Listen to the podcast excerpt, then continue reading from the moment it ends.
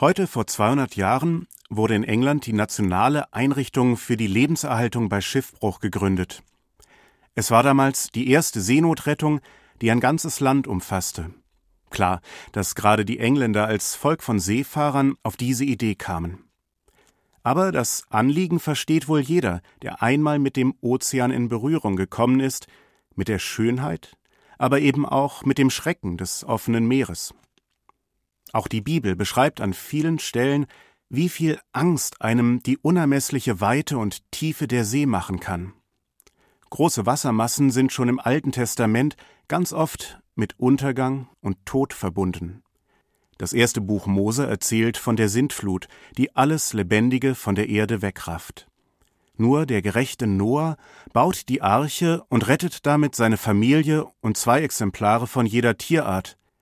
Im Auftrag Gottes wird Noah also quasi zum ersten Seenotretter der Welt. Später ist es Mose, der als Anführer der Israeliten zwar kein Schiff kommandiert, aber auch er bezwingt mit Gottes Hilfe das scheinbar unüberwindliche Rote Meer und bahnt seinem Volk einen trockenen Weg mitten durch das Wasser.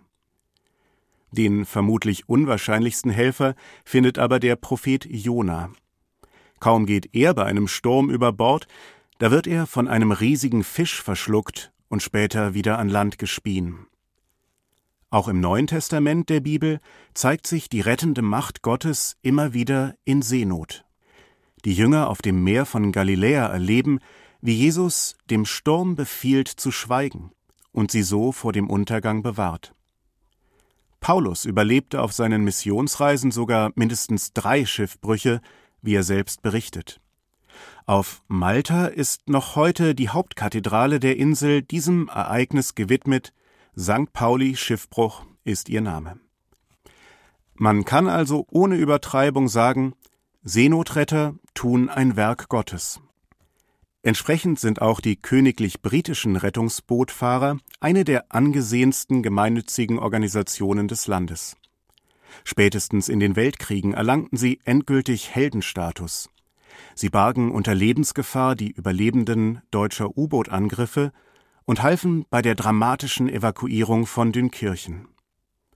Doch in den letzten Jahren gab es plötzlich eine Kontroverse. Immerhin drei Millionen Pfund, so wurde berichtet, hatte der Verein auch für Projekte jenseits von Großbritannien aufgewendet. Dazu kam der Streit um die kleinen, kaum seetüchtigen Boote, mit denen Flüchtlinge immer wieder den Ärmelkanal Richtung Großbritannien überqueren. Musste man denen denn unbedingt auch helfen? Das wollten einige lautstarke Kritiker nun gar nicht einsehen und verkündeten öffentlich, der Rettungsboot-Institution ab jetzt keinen Penny mehr zu geben. Andere dagegen dachten wohl, jetzt erst recht, denn die Summe der Spenden nahm nach der Kontroverse keineswegs ab, sondern wurde noch größer. Welche der beiden Gruppen den Sinn von Seenotrettung besser verstanden hat, ist wohl keine Frage. Der Ozean kennt keine Grenzen. Auch wenn das Völkerrecht zwischen nationalen und internationalen Gewässern unterscheidet, auf das Wasser kann man keinen Schlagbaum stellen und durch die Wellen keinen Stacheldraht ziehen. Wer Schiffbruch erleidet, dem muss man helfen, und zwar ohne vorher den Reisepass zu kontrollieren. Allen, die selber zur See fahren, ist das auch völlig klar, denn sie wissen, wenn ich nicht helfe, dann ist es für andere im Zweifel zu spät. Und ein anderes Mal könnte ich derjenige in Not sein.